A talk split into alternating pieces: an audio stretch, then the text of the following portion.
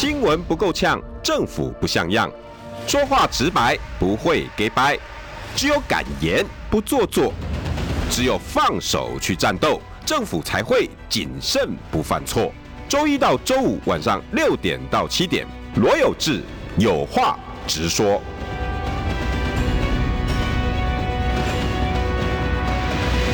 新闻不够呛，政府不像样。欢迎收听中广新闻网有话直说。大家晚安，我是罗有志。怎么礼拜四才听到我声音呢？啊，大家休了前面的这么多的年假，年假大家感觉如何呢？啊，休得快不快乐呢？开不开心呢？啊，我相信很多人。现在看到高速公路应该会害怕，哦，真的。昨天才塞完，到现在要回家啊，又要上高速公路了。现在塞在车上的各位好朋友，握着方向盘，来，我们来听一下温柔美丽的声音，好吧？国民党立委李桂敏，贵敏委员，有志好，各位听众朋友，大家晚安，大家好。欸、委员，你年假有去哪里吗？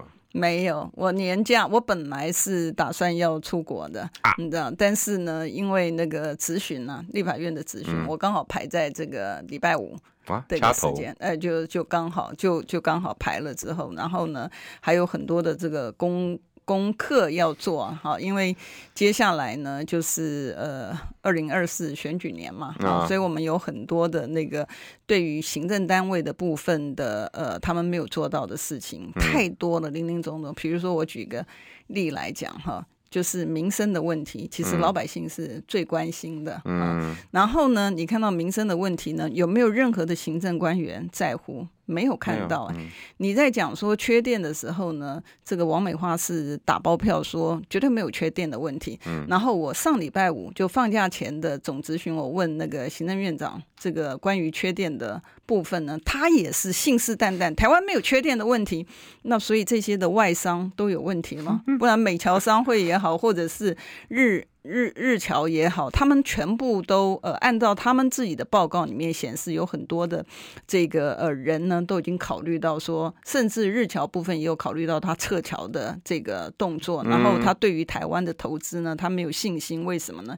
因为。呃，先不讲五缺六缺，但是单纯从缺水、缺电上面来讲，那个部分行政单位他就没有给他们打好的包票。然后我们再讲说，好，这个东西如果说离这个民众太远的话，我们接下来我们再看看国外的局势。我们讲说，这个呃石油的这个产出现在是限制嘛，对，所以呢，我们的油价要不要减五五百万？对呀、啊，所以简单来讲，我们的油价就会飙涨，对不对？然后呢，再加上大家记不记得那个时候没有蛋的时候，王美花讲说，哎，那没有蛋。的话，呃，可以吃这个肉啊，好，这个肉也是 也是蛋白质啊。结果呢，猪肉的部分也是也是高涨，对不对？但你始终看到这些的问题呢，其实如果行政单位他真的，我都不敢叫他们要好好的做事，我只要说稍微的有做事就可以了。这么谦卑啊！现在已经、欸、不是说他们要谦卑嘛？怎么变成现在监督的谦卑？哎，现在就是我们谦卑，你知道，就是说现在呢，只要他有这个花一。点点，还不用讲花心思啦，有做事就好，有念头，哎，对，有做事就好了。会不会有这些问题？不会嘛？你想缺蛋的问题，他又不是今天缺蛋，他已经一年了。嗯，我们还做出来。以前我上节目的时候有跟大家报告，就是我们还做出来。他在去年的一整年，前年呢，哈，前年的缺蛋的一整年的说辞，跟他在。这个现在的缺蛋，从一百一十一年开始到现在一百一十二年，这缺蛋的说辞是一模一样的，它是一模一样的，我说辞都没长进，呃呃，连说辞都没长进，你知道？然后呢，你要看除了这个蛋的问题，那个立法院里面我们讲说，这个他只负责蛋荒，不负责蛋价的东西，也是我问他的时候，他还。理直气壮的讲啊，他连 supply demand 的这个供需的问题，价格是取决于供需的问题，哎，这个最基础的东西他都没有。然后我其实，在二零二零年一开始的时候，我就问他说，这个全球粮荒的这个问题，他知不知道这个事情？然后他知道，那个时候我还觉得说，嗯，还不错，总算有一个绿营的官员，嗯，总算进入状况的。后来发现说，哦，Oh my God，他完全是不进，完全不进入状况，你知道，所以。蛋也缺，然后呢？现在那个像鸡排的部分，好，鸡排一百二十块，对，肯丁，对，哇，然后再加上猪肉，也涨价，所以上次我才讲说，哎，你这是故意的嘛？是说，呃，这个他知道这个其实猪肉的部分，我们台湾很多人其实跟老美不一样，美国人很多他们大部分是吃牛肉，他是不吃猪肉。可是，在台湾呢，因为这个呃宗教信仰或者是文化的这个关系啊，因为务农啊，很多东西不一定是宗教信仰的关系，然后他们不用这个牛肉，它就是猪肉。那对于这些的民生的用品的部分呢，它完全。没看到有任何一个政府单位，他是用一点点、一一滴滴的心思在上面，没有，没有。然后呢，最严重的就是说，错误的讯息拼命的撒，朱泽明啊，嗯，朱泽明错误的讯息拼命的撒，明哎，主计长他是给这个错误的讯息，这个全球呢，明明。这个通膨的问题很严重，嗯，你知道，在美国的这个其实它的通膨是非常严重的，这也是二十几年来最高，那时候到十一还是十几了哦。呃，对，但是他后来为什么他用急速升息的方式？因为他是在 copy 原来在二次大战的时候呢，他有一次的那个呃，他的那个联总会，他的升息的方式是一下给他升了这二十 percent，那时候大家都整个大乱，可是他就那一次之后，他把整个通膨压抑下来，嗯，好，他把通整个通膨压抑下来。但我们知道这个通膨的问题呢，其实如果你呃你的警觉很早的话，其实你是可以有这个让他能够这个慢慢的。不会那么、嗯、那么那么剧烈的一个影响，可是你会看到朱泽明他的这个态度呢，就不是，他是不愿意去面对问题，所以他还制造出来。你知道我们的 CPI 指数跟美国的它是计算方式是不一样。嗯，你记得他还曾经讲说，哎，你看，呃。我们就先讲说，它其实前面造假了。我们讲说有通膨的问题，它不是在年底前年年底的时候造出来一个一点九几嘛？然后讲说没有没有没有没有超过二，结果一过了年之后的一月二月，马上就蹦到这个三 percent，对不对？然后呢，他就讲到三 percent 的时候，我们讲说你你为什么要这样造假资料呢？然后他讲说，哎。你看哦，我们其实比美国好，因为那个时候呢，他讲说美国的 CPI 呢，它是八点多。你看美国八点多，然后我们台湾三点多，我们比美国好太多。哦，我的天哪，这种话他讲得出口，因为你的 formula，你的计算的方式，你其实就是。不一样，嗯，那老百姓呢？你会看到他常常做一些错误的一个宣导的方式，比如说呢，我们讲说他对于这个呃这个呃，他讲说，哎，我的这个基本工资涨了，嗯。啊，我的基本工资涨，所以呃，你看我多照顾这个劳工朋友嘛，哎、嗯，但问题是说，你通膨，你物价指数涨的比例比你的基本工资涨的这个比例高，所以追不上。追不上，所以你的实质薪资啊，你可以支配的所得，它跟着，因为你通膨的关系，因为物价指数上涨的关系，所以它就变成实质薪资的对这个下降，你知道？那这些你不讲，你其实应该要把这些的东西，你必须要，你必须要面对它，你才能够解决它。当你不面对它，你只是把时间拖过。你想想看，我们提醒他的时候是在前年呢，嗯，我们是前年就已经提醒他，那你。前年你如果去面对他的话，你就应该能够这么长的时间，你可以去准备，不管是他也好，或者是陈吉仲也好，或者我们讲说王美花也好，你的行政官员，你有所有国家的一个资源。老百姓不能够做的事情，可是你行政官员因为你有资源的关系，所以你能够做。可是没有，你把所有的时机全部都耽误掉了。对，哦，耽误掉之后，然后你就看到民众呢，为了买买蛋呢，就排了长长队。我觉得这些人是不是有点病态？你看口罩的时候也要排，排快筛也要排，他是觉得就是说。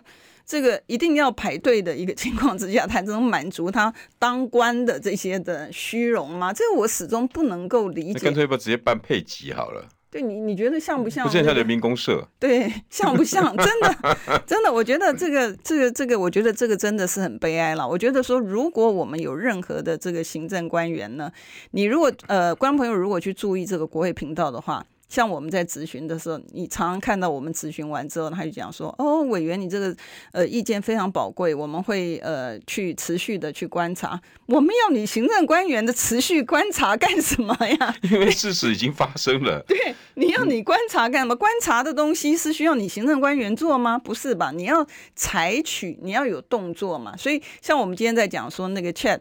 G GPT 的这个部分也是一样啊。嗯、你何必观察呢？这它里面已经有所有的这个 data 了，你还要慢慢的去观察，你怎么跟得上这个这个时代的这脚步？你知道？你观察什么都过了，都过了，对啊。太夸张，而且我我真的可以理解那种讯息的不、嗯、不不不不准确。嗯嗯。包括新加坡前一阵子，他也他们也缺蛋。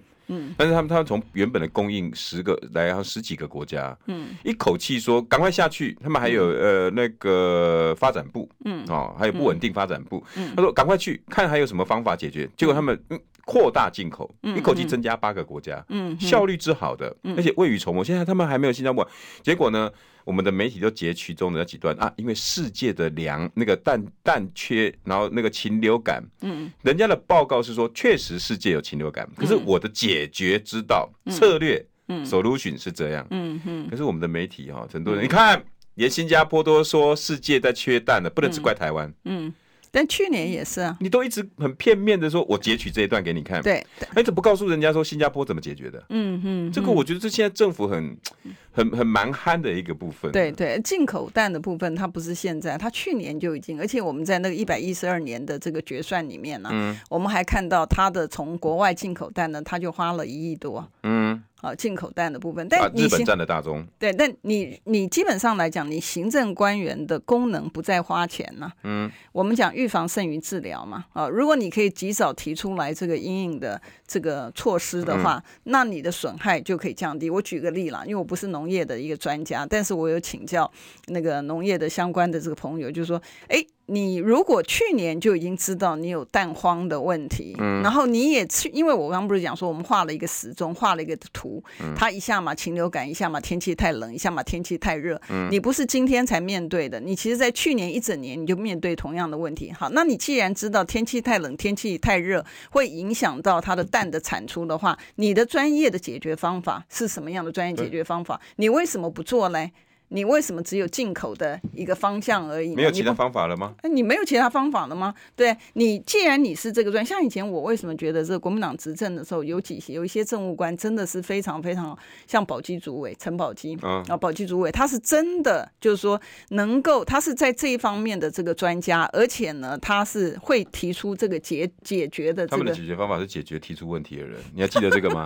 对，行政院在三月中的时候说。联合哄抬蛋价，最高罚五千，减去奖金一亿。嗯，我就这个问题而已啊。嗯，他就是会花，就是哄抬，已经是哄抬的问题。对对，啊，谁再继续说蛋价有，我也要罚你钱，又来了。嗯嗯，对，好像解决方法就只有一个，没有，他只会花钱呐。因为他他他，因为加上现在国会他们是多数嘛，嗯，所以他要这个呃这个钱怎么样子编，然后怎么样子花啊，然后呢，我们上次我记得我在那个总咨询的时候有提到，还有这个 data 上面显示呢，我们现在的那个每一家里面他的这个债务的这个负担的比例呢，嗯，其实占了九十几 percent，其实是非常重哈，但但是呢，除了这个之外，我们还去担负国债。而且我们上次有提到这个国债中，平均对不对？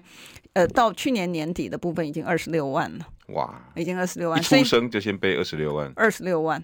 一出生就背二十六万，然后你再讲说那不是出生的，然后是一般的家庭的话，他还有家里的这个负债，比如说房贷啦、车贷，呃，对，车贷啊，林林总总加上去，所以你会看到我们的老百姓真的是很苦。那边 CPI，然后这边那个、嗯、那个那个开销只剩十趴，对，负负债完之后剩十趴，对，所以我怎么过日子？怎么过日子？所以我们才讲说，一个真正不要讲有为的政府啦，一个正常的政府，你应该立即去解决这个问题。可是我们没有啊，我们看到他一天到晚都是政治的问题。然后像今天不是他对于就是明明是错的东西，就比如把国旗当桌布，对不对？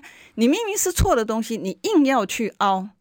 然后我今天在咨询的时候，我都没有讲那个，我直接把刑法一百六十条给他们看了。你这个侮辱这个这个我们的国旗，其实基本上面来讲，国旗国徽，你知道，因为它是代表你的一个尊严，一个国家的象征嘛，好，所以你这个话你是有刑责的。他的解释是什么？我跟你讲，很好笑。你知道他的解释说，这个是小朋友做的，你知道跟他无关。小朋友呢觉得这个又推给那些外交人员，他又把他推给这个小朋友，我觉得真的很可恶。你知道，小你你的外交的场合里面，就算是小朋友做的，你总要 supervise 嘛，嗯，你你可以不 supervise 吗？你可以不行嘛？对不对？你你你前面没有规划，好像所有的事情，哎，奇怪了，你政府只会是说，哦，你这个会关注完之后，所有的实际上面的行动，你政府官员不用管的，嗯，你就只要负责领薪水。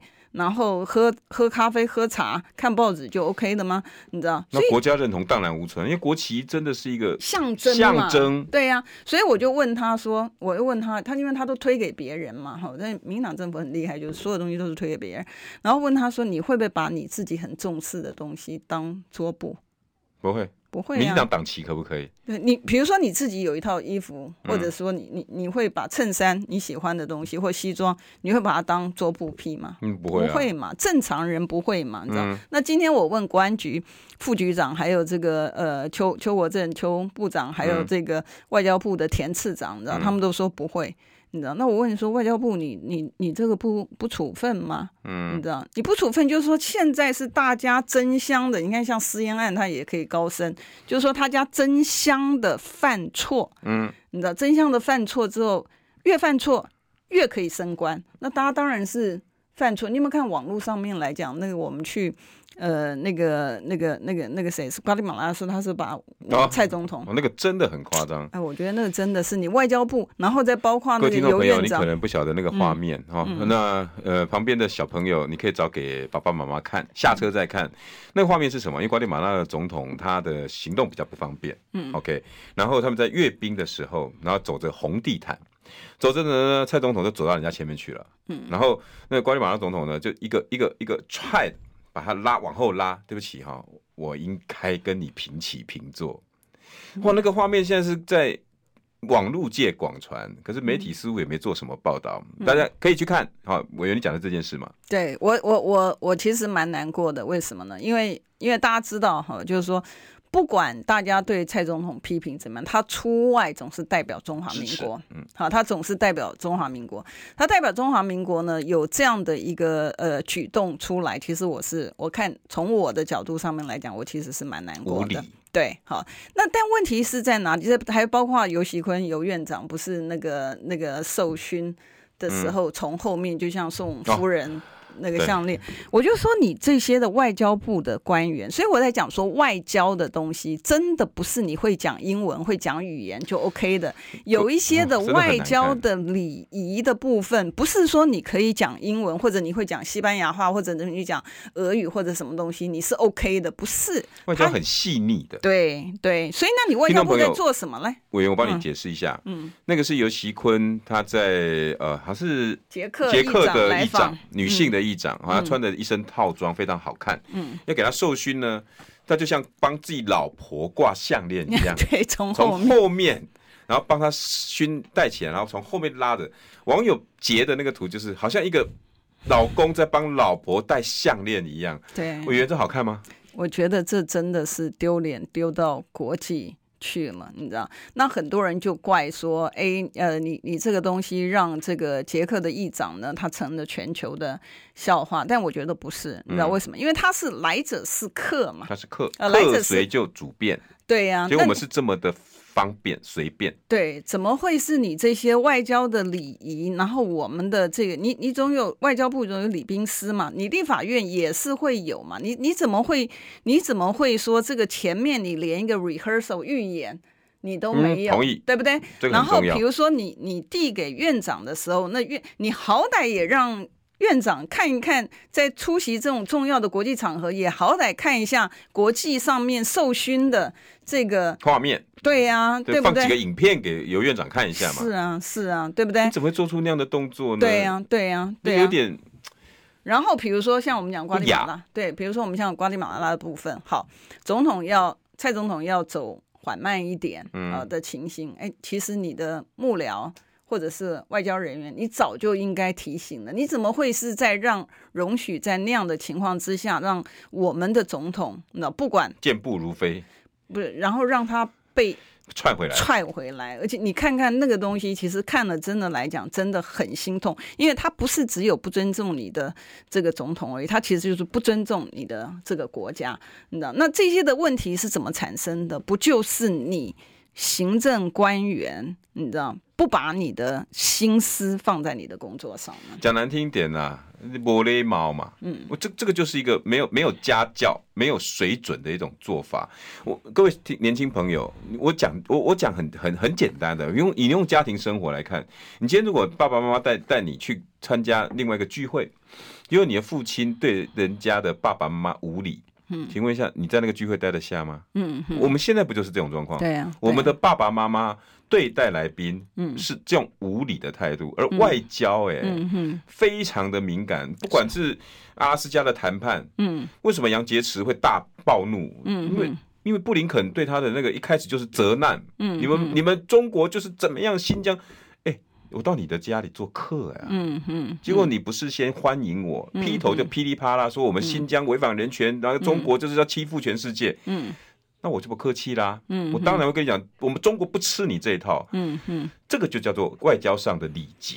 对，因为他有每一个每一个，比如说外交的或者我们的代表人出去之后，他所代表的不是他个人，他代表的是你的一个国家，他代表的是你的，不管你喜不喜欢这个国家，对。他代表是你的尊严。嗯，布林肯，你可以不喜欢中国。嗯，可是，在那个场合，你的礼貌就是要做足。对，而且他又是外交出身的。嗯，对啊，他是下马威嘛。这噼里啪啦的先骂人家一顿，那以后谁敢去你家？一样的道理嘛。你的妈妈跑到人家的家里面，人家主人开开门，啪啦就给他进去，然后还主人还把你踹回来。哎，不是这个门。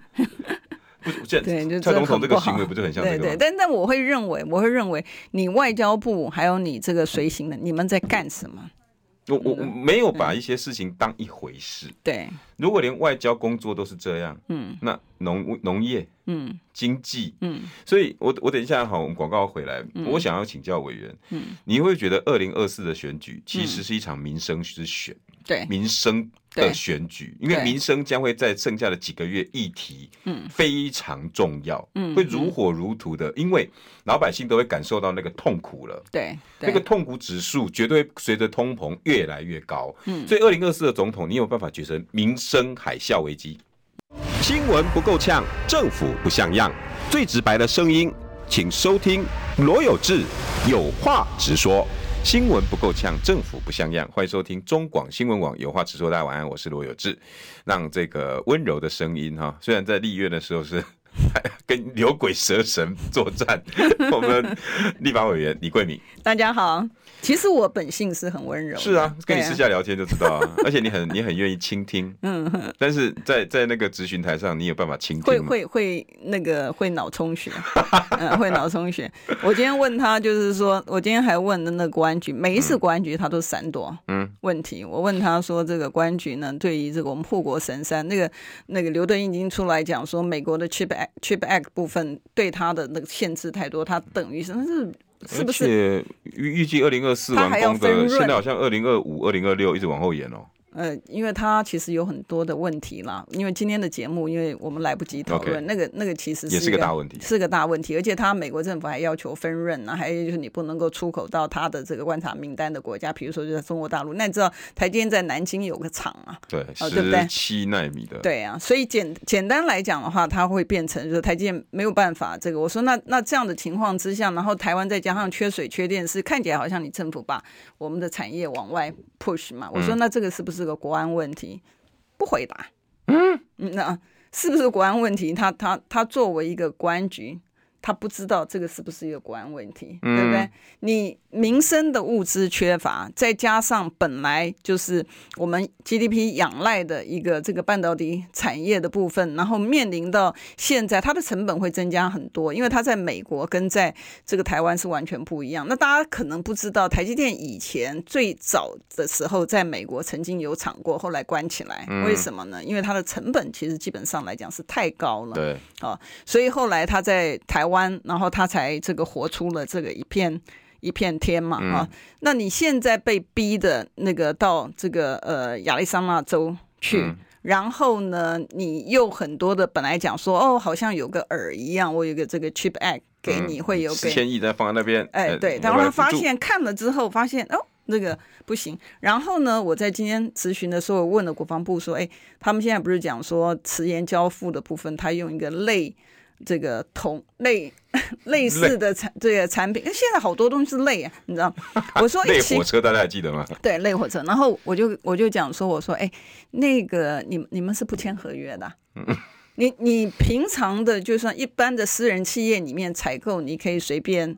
Delay 的，你知道？然后你可以随便同意交货的。我说，如果是公司的采购部门是这样子做的话，那早就被 fire 掉了。了对呀、啊，早就被 fire 掉了，嗯、对不对？那你怎么可能？你签的合约是谁给你的授权？你可以。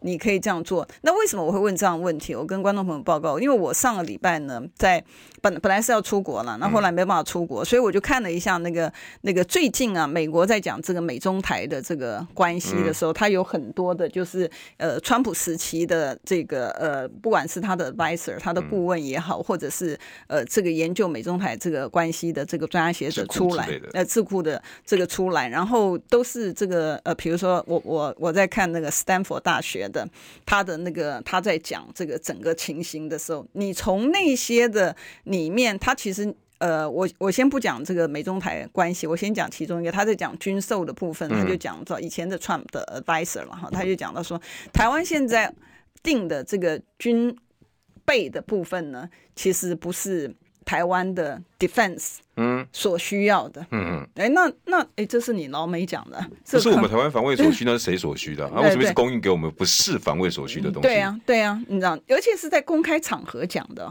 他不是说在那个什么 private 的什么什么那个那个私下讲，不是，他就是公开的在那个 seminar 里面，我在这个论坛里面他讲的。那我听到的时候，我所以我就问说，哎，你你连这个原来 Trump 的 advisor 他都讲说，我们的这个并不是。我们所需要，那你买它，然后现在还居然还给来个类什么样子的东西来交货？你有你法律上面的依据吗？它只有两个情形啊。第一个，你原来法律上面呃有规定，它就是不行。那我请问你，你现在同意它，你的依据是什么？嗯。对不对？你合约本来是规定的很清楚嘛。那第二种情形是你原来合约里面就容许他交货，他也可以不交货，他爱什么时候交货。那我就问你，你原来合约的东西为什么你能够这样子签呢？它跟国际上面的这个交易的模式，它就是不一样了。你为什么会签这样的合约？是谁授权给你签这样的合约出来的吗？好，你不能够戳破他的痛点，因为你只要戳破他的痛点的时候，他就翻脸。嗯。你知道，舔共，嗯，对，你要唱衰台湾，你要质质疑党的作为，对啊，这个真的很糟糕。我我我我觉得台湾哦，应该下一任领导人要需要的优点，要能够 cover 蔡英文留下的烂摊子跟他的缺点。哦，这个真的是很可怜了。这，对，我一直想要问的是，国民党到底推出这样的人了没？嗯，因为。我我不是非常认同的是现在的所谓征召制，嗯，征召没有不可以，嗯，可以减少纠纷，嗯，但是到提出人选到征召的过程里面，你也许可以不经过初选，不见得一定要做什么样，但是上擂台是一定要的，嗯嗯，我不知道这个候选人是花拳绣腿，还是有真真真材实料，嗯，因为委员你刚刚既然讲出我们的问题重重，嗯，这每一个都需要武功高手才能解决啊。是，但是就是说，呃，容我也有一个那个，我我不是在帮这个国民党这个澄清嘛，因为各方面的指导呢，我觉得，呃，作为一个国民党的成员，或者是呃，就是说，呃。一个一个一个国人呢，我觉得现在其实大家都已经有深刻的体会，就是说，我们如果继续让呃这样的一个不专业的团队留着的话，其实我们是台湾是往这个呃沉沦灭亡的一个方向走。我相信有很多的人都有这样的忧虑，其实不只是一般的老百姓，因为你的民生的物资一涨了之后，它是回不去的。以前我们以前我们小时候吃一碗面只有几块钱，现在你有有办法吃几块钱的面吗？你没。没有嘛，所以你物价一旦上涨之后，你是根本回不去的啊。然后你就不提的这个民生问题的话，你讲说我们的外交的部分呢，断八国，然后现在接下来呢又要说这个这个巴拉圭也 very likely 能够断。我然后我我今天也问了这个国安局的局长说，这个邦交国一个加一个的继续的断断了邦个，是不是国安问题啊？他也不敢回答。哎，你知道？其实我觉得你很可以。四大职权都是国安问题啊。这你你其实应该很你你如果真真的回答的话，我还觉得说，哎，你有 guts，你面你了解问题，你就会能够面对。他不是，他不敢回答。你断交断了八个国家，是不是国安问题？他连是不是都不敢，都不敢。你知道？所以你会看到自废武功了。啊，对啊。所以你你都不觉得他是问题的情况之下，你怎么会解决它呢？你都不觉得它是问题，你怎么会解决呢？就是放任它继续下去，然后继续断断到一个。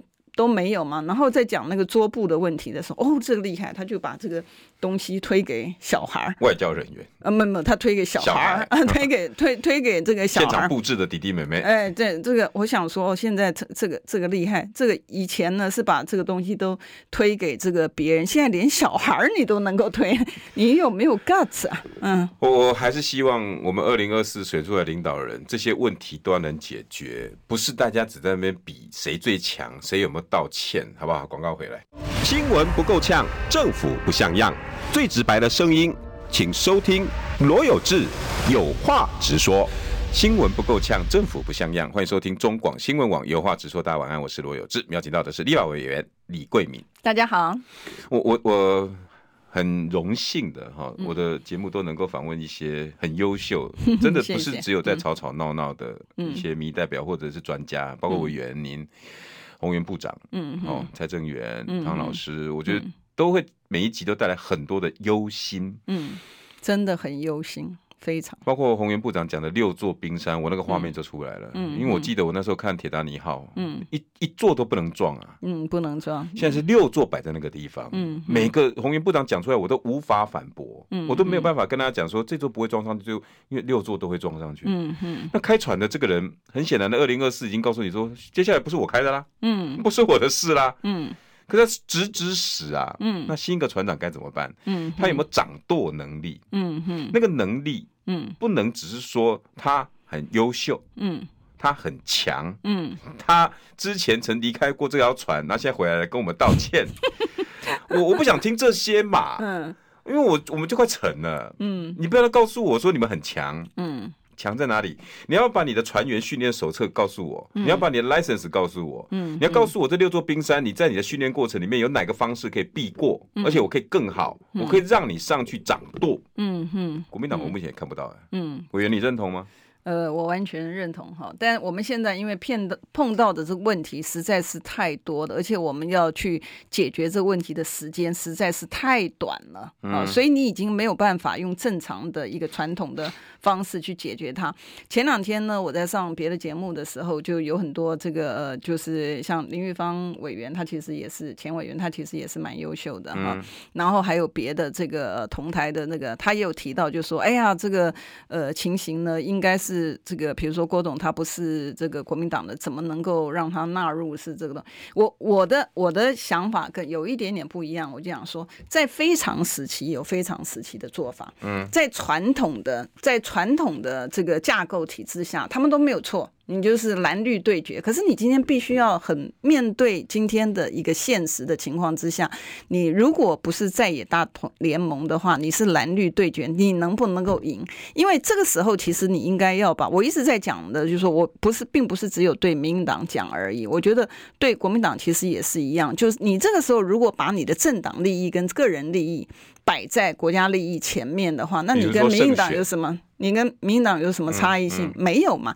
民进党今天为什么大家有一个想法，就是说你必须要下架他的原因是，你看他换来换去还是不专业的人在上面，所以你知道他没有能够执政，他没有执政能力，他也没有专业的人，所以你已经给他很多机会了。好，你看他这个整个的这个呃将近八年的这个执政下来，再加上以前阿扁的事情，你都会看到说那个执政的成效。对，那你你他会不会选举？他选举真的？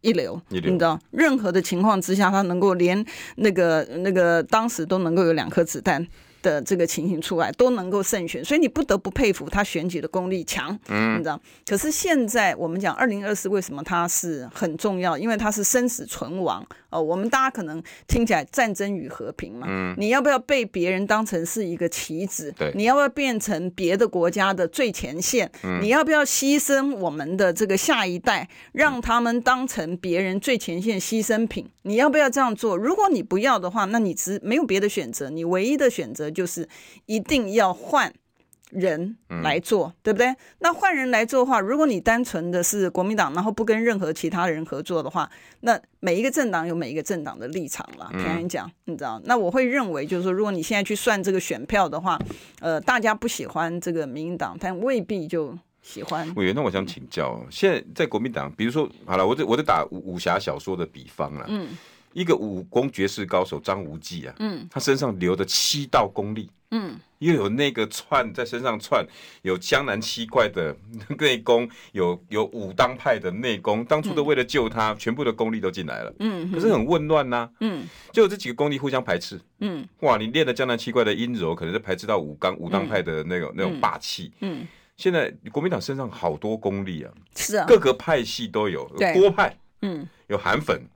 有朱立伦，嗯，有侯友谊，嗯，有少康哥，嗯，这么多，可似乎互相对于彼此都是那种我不屑你，嗯，你不屑我，嗯，我不想跟你合，你不跟我合，对，你你我我我常常想，什么在野大同盟，嗯，好笑啊，没有没有，他还是国民党能自己先盟再说吧，哎，对了。对了，你先蒙完之后再跟别人蒙吧。对对对，你自己都不蒙了，你要去外面说，哎，来跟我蒙。哦，请问一下，你这七拍功力，我哪跟谁蒙？你告诉我，我跟少康蒙还是跟侯友谊蒙？嗯哼，你要柯文哲跟谁蒙？嗯，因为你国民党还没统一啊。对，但但我我会觉得哈，我会觉得第一个呢，我觉得这个时间点呢，不能再往后延了啦。好，因为那个其实你看赖清德已经。已经跑了，他已经离开起跑线了嘛？对，他 他已经往前跑了，啊。那你对对，然后但是你到现在为止，连谁去跑都还没出来，所以我觉得那个起跑线真的是。然后第二个，我其实会呼吁这个所有的人哈，就是真的能不能够试着有一次呢，把国家利益摆在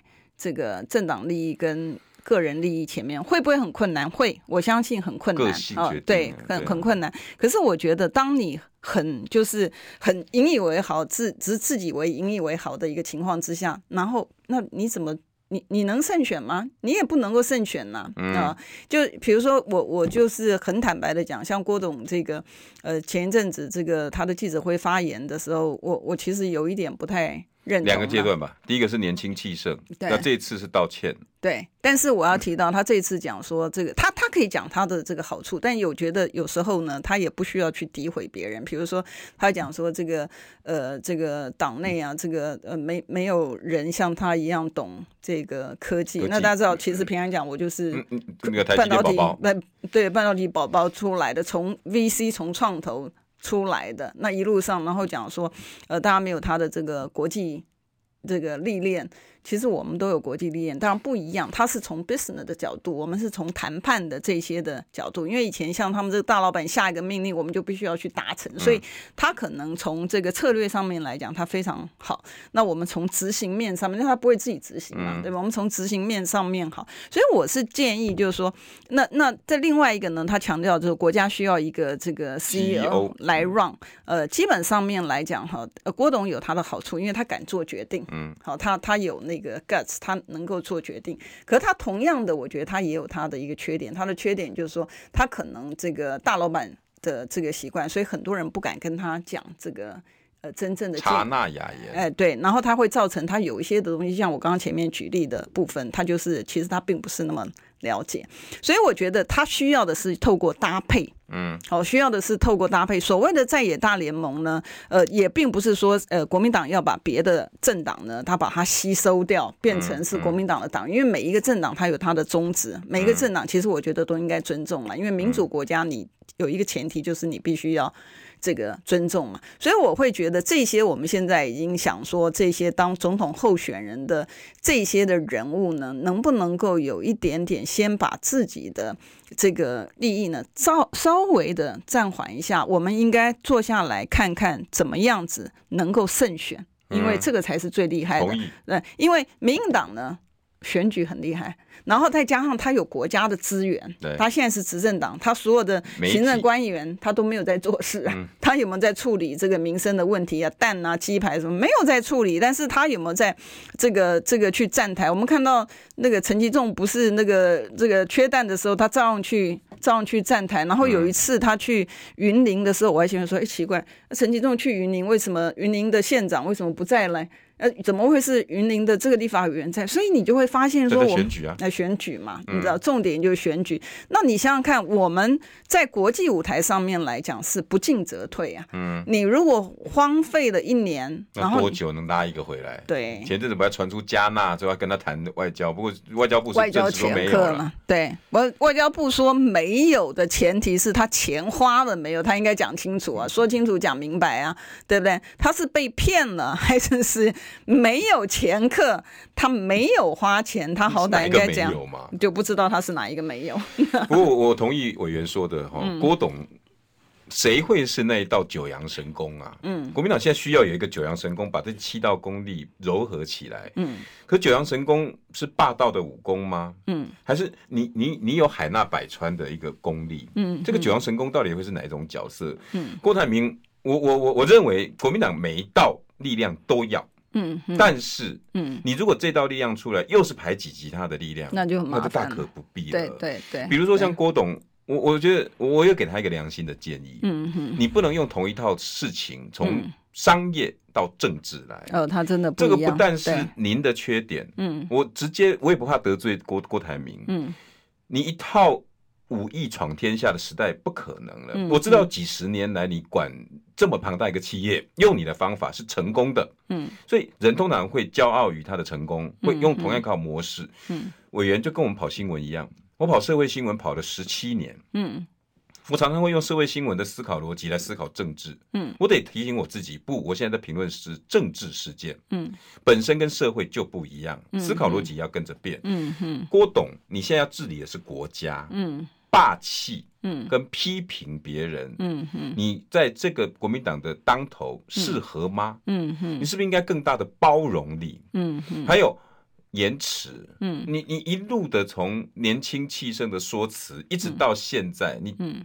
霸气总裁，嗯，那个鞠躬跟你批评别人，那很违和啊。嗯哼，你你应该用什么方式再来？嗯，我知道你的团队，嗯，的思考模式都是商业模式。嗯哼嗯，但是。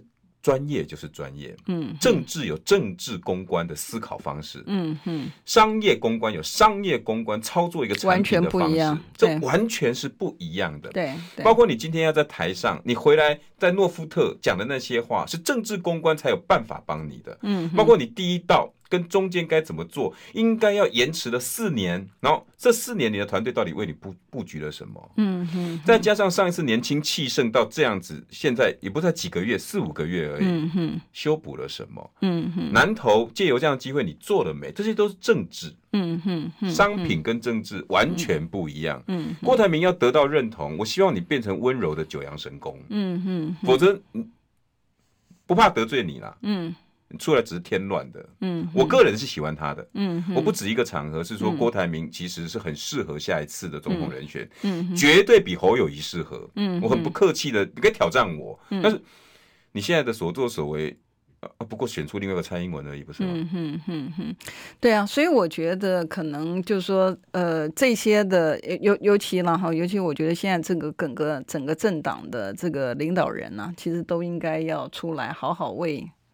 这个国家好好的想一想嘛，哈。但提提到这个东西，我们就要赞美一下马英九了啊！对不对？